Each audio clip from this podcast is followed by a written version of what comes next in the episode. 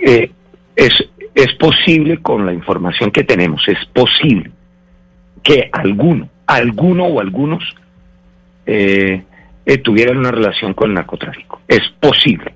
No podemos decir que todas las personas que están allá, ni más faltaban, ni se ha afirmado eso, ni se ha afirmado eso en ningún momento. Pero reitero, los elementos que tenemos, Néstor, eh, que ya son elementos que están siendo aportados e incorporados al proceso, mm, eh, indicarían esa posibilidad, esa posibilidad. Tenemos conocimiento de que preguntaron por tres personas. Eh, otro de los testigos dice que había una cuarta también por la que preguntaron. Mm, y sobre esa pregunta, Luz María, muy buenos días. parece que unas personas salieron corriendo y podrían haberlas eh, ultimado, asesinado por el hecho de intentar escapar.